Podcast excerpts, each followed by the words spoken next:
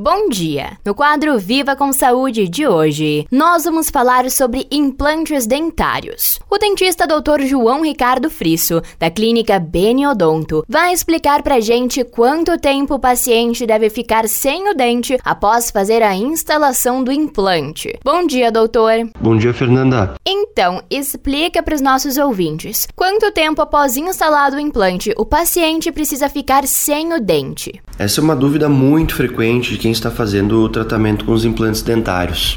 Bom, nós podemos subdividir esses tratamentos em basicamente dois grupos: uh, os casos unitários e os casos múltiplos. Nos casos unitários, é onde o paciente vai precisar fazer a extração de apenas um único dente. Então, se esse dente está com algum problema, geralmente alguma infiltração de restaurações antigas que já está Uh, invadindo a raiz do dente, ou então fraturas nesse, nesse, nessa época de pandemia foi muito comum, muitos pacientes tiveram fratura por, um, por uma ansiedade maior, por um bruxismo.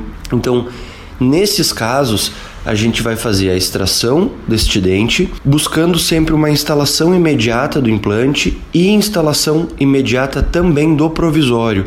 Ou seja, o paciente vai chegar na clínica com um problema, sendo necessária a extração do dente, e a gente vai conseguir resolver tudo num único momento. Questão de uma hora no máximo, 50 minutos, está resolvido. O paciente já sai com o dente fixo em boca. Nas múltiplas, são feitos dois ou mais implantes. Um tratamento muito muito comum dentro das próteses múltiplas é o do tipo protocolo. Nestes casos, o paciente precisa fazer a extração de todos os dentes ou ele já não tem esses dentes em uma ou duas arcadas. Dessa forma, a gente vai fazer o processo de instalação dos implantes e em até 48 horas será instalado um provisório, onde a gente busca, na grande maioria dos casos, fazer eles fixos, assim como nas próteses unitárias. Então, vai ser um, um processo de muito mais tranquilidade durante esse período de cicatrização dos implantes para os nossos pacientes. Vale ressaltar que todos os casos são feitos provisórios para os nossos pacientes. Então a gente sempre vai buscar fazer eles de uma maneira fixa, sendo eles unitários ou múltiplos, porém, independente se no momento